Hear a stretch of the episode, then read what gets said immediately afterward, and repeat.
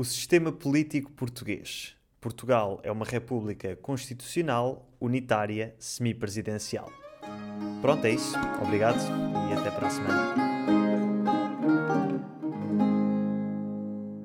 Estou a brincar. Hoje vamos ver exatamente o que é que estas palavras querem dizer e como é que o poder político está organizado em Portugal. E depois vou falar um pouco sobre as eleições legislativas de 2022 que tiveram lugar dia 30 de janeiro. O tema de hoje foi votado pelos meus patrons, por isso, se quiseres apoiar o Português with Leo e participar na escolha de futuros episódios, segue o link na descrição para o Patreon.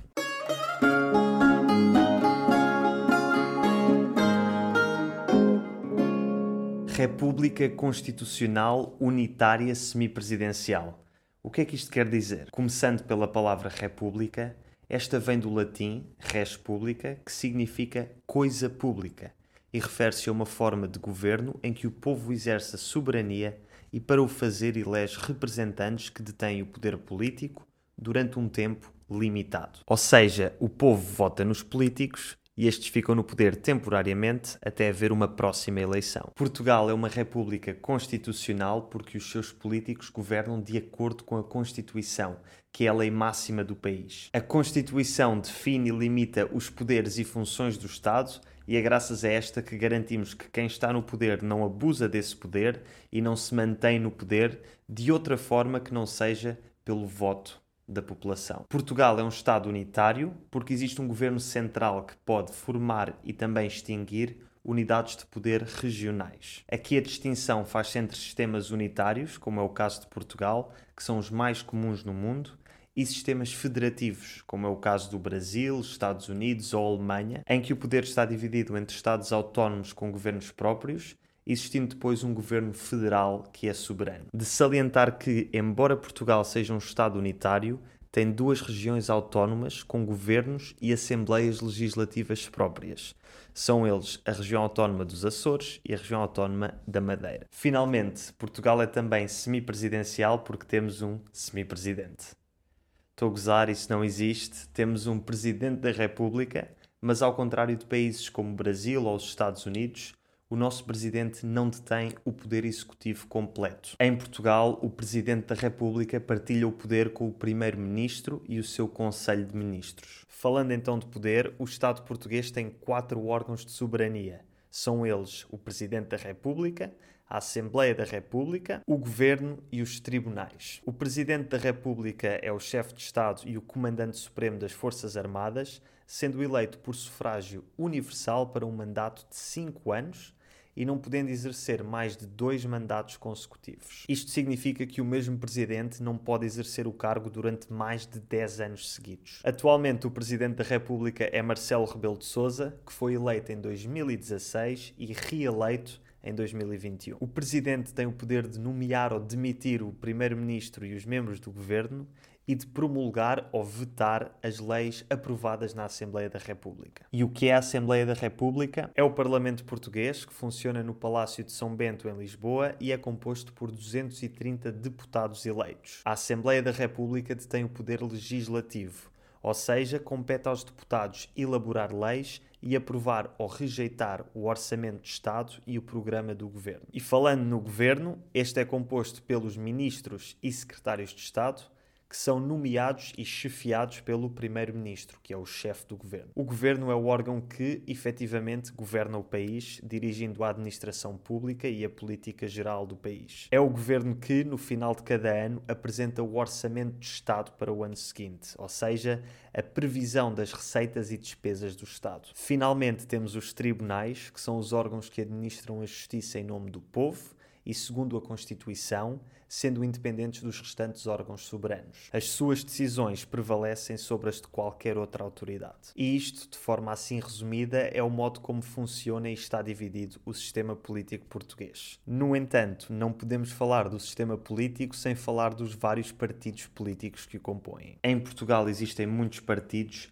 mas aqui vou falar apenas dos nove partidos que, antes das eleições de 30 de janeiro, tinham representação parlamentar, ou seja, os partidos que tinham deputados na Assembleia da República. Em Portugal, e acho que um pouco por todo o mundo, A política é vista de forma muito unidimensional e dividimos sempre os partidos entre esquerda e direita. Embora esta seja ainda a divisão mais relevante, eu quero apresentar os partidos não só de acordo com a sua posição no eixo direita-esquerda, mas também no eixo autoritário-libertário. Para isso, vou guiar-me pela bússola ideológica do jornal Observador e vou apresentar os partidos daquele que tinha mais deputados na Assembleia para aquele que tinha menos deputados antes das eleições de 30 de janeiro. Começamos então com o Partido Socialista, ou PS, que tinha 108 deputados na Assembleia. O PS é um partido de centro-esquerda que defende uma economia de mercado com regulação e intervenção do Estado e que é algo liberal em termos de valores sociais. De seguida temos o Partido Social Democrata, ou PSD,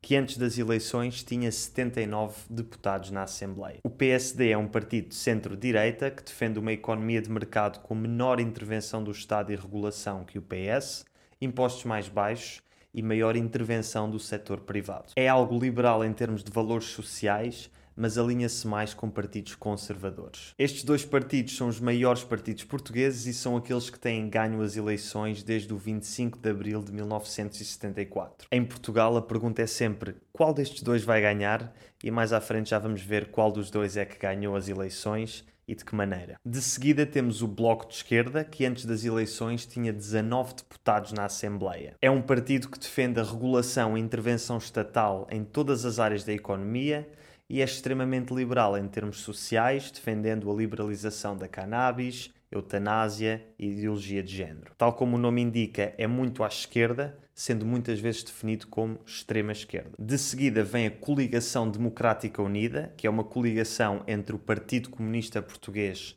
e o Partido Ecologista Os Verdes, que antes das eleições contava com 12 deputados. A CDU é tradicionalmente comunista, defendendo intervenção estatal na economia e focando-se muito nos direitos dos trabalhadores. Socialmente é mais conservadora, tendo mais força em zonas rurais. A seguir vem o CDS, ou Centro Democrático Social que antes das eleições contava com cinco deputados na Assembleia. O CDS é um partido democrata cristão, conservador e com preocupações sociais vindas da doutrina da Igreja Católica. Economicamente, defende uma economia de mercado com menor intervenção e regulação do Estado e maior iniciativa privada. De seguida, temos o partido Pessoas, Animais, Natureza, que antes de 30 de janeiro tinha três deputados e que é um partido de centro-esquerda muito preocupado com o ambiente e com os direitos dos animais. Passamos agora para os três partidos que antes destas eleições tinham um só deputado: o LIVRE, o Chega e o Iniciativa Liberal. O LIVRE é um partido de esquerda bastante semelhante ao Bloco de Esquerda,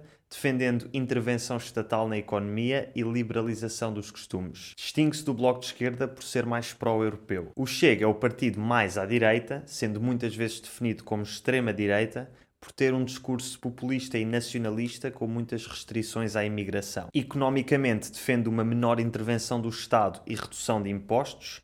E socialmente é mais conservador. Finalmente, a iniciativa liberal é talvez o partido que mais escapa à dicotomia direita-esquerda. É um partido economicamente mais alinhado com a direita, defendendo uma economia de mercado com mínima intervenção estatal e maior investimento privado, e socialmente mais alinhado com a esquerda, defendendo maior liberdade de escolha do indivíduo e costumes mais liberais. Dado que o seu grande foco acaba por ser o crescimento económico do país, acaba por ser definido como um partido de direita, uma vez que, economicamente, como eu já disse, alinha-se mais com os partidos de direita. Os partidos que eu acabei de apresentar foram aqueles que tinham deputados na Assembleia da República antes das eleições de dia 30 de janeiro. Para perceber melhor o que é que aconteceu dia 30 e antes de explicar quais foram os resultados das eleições, vamos ver agora o que é que são as eleições legislativas.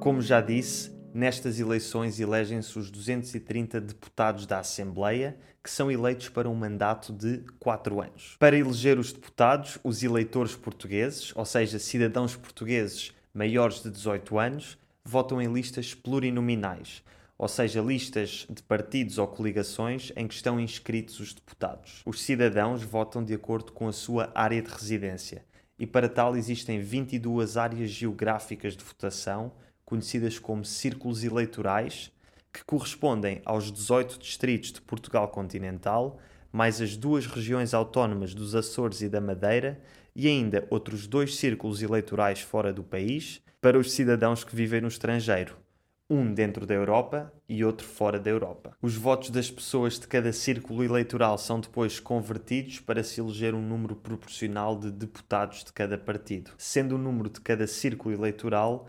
proporcional à população desse círculo eleitoral. Ou seja, nos círculos eleitorais muito populosos, como Lisboa e Porto, elegem-se muitos deputados, atualmente 48 e 40 respectivamente. E naqueles com menos população, como é o caso dos distritos do interior, elegem-se menos deputados. O dia de eleições é sempre um domingo e no dia anterior, chamado dia de reflexão, é proibido aos partidos políticos fazerem propaganda política. Depois de contados os votos, na noite do dia de eleições, ficamos a saber quais é que foram os partidos que conseguiram meter deputados na Assembleia da República, quais é que ficaram de fora e quantos deputados é que cada partido conseguiu. É nesse momento que o Presidente da República se reúne com todos os partidos eleitos e convida o líder do partido que lhe parece ter melhores condições para se tornar primeiro-ministro e formar governo. Normalmente é o líder do partido ou coligação com mais votos que se torna primeiro-ministro, e normalmente esse partido é o PS ou o PSD.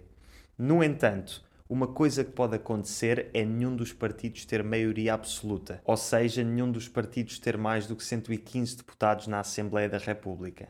Nesse caso, uma coisa que pode acontecer são acordos pós-eleitorais entre partidos. Ou seja, depois de sabidos os resultados, os partidos conversam entre si para criar ou não acordos que levem a uma maioria no Parlamento. Sendo até possível que o Primeiro-Ministro seja o líder do segundo partido com mais votos totais, caso consiga formar uma coligação de maioria com outros partidos. Foi o que aconteceu em 2015, quando António Costa, o secretário-geral do PS, se tornou primeiro-ministro apesar do seu partido não ter ganho a maioria dos votos. Ele conseguiu isto graças a um acordo que fez com o Bloco de Esquerda e a CDU, acordo esse que ganhou a maioria no Parlamento e ficou conhecido como a Geringonça. A Geringonça voltou a ganhar as eleições legislativas em 2019 e deveria governar durante outros quatro anos até outubro de 2023. Mas em outubro de 2021, o Bloco de Esquerda e a CDU votaram contra o orçamento de Estado proposto pelo governo de António Costa,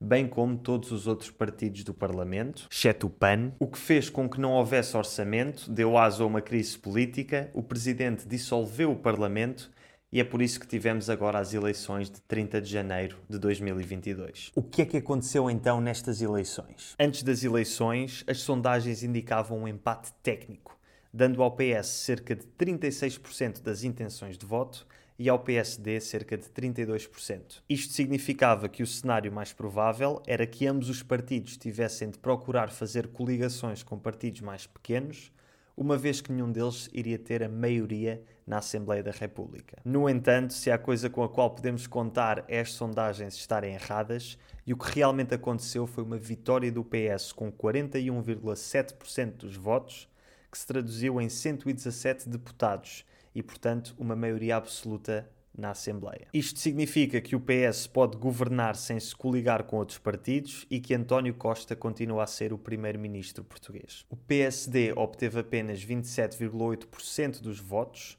o que se traduziu em 76 deputados, mas não foi o único derrotado da noite. À direita do PSD, o CDS, um partido histórico formado em 1974 e que já fez parte de muitos governos, acabou estas eleições com zero deputados. Pela primeira vez na sua história, o CDS não tem representação parlamentar. Outros partidos que saíram a perder foram os partidos da Geringonça, BE e CDU, que obtiveram 5 e 6 deputados, respectivamente. Ou seja, a CDU perdeu metade dos seus deputados e o BE perdeu 3 quartos. O PAN passou de 3 para 1 deputado, o LIVRE manteve o seu deputado e os únicos dois partidos que obtiveram um resultado positivo, para além do PS, foram o Chega e a Iniciativa Liberal. Ambos tinham um deputado antes destas eleições e o Chega passou para 12 e a IEL para 8.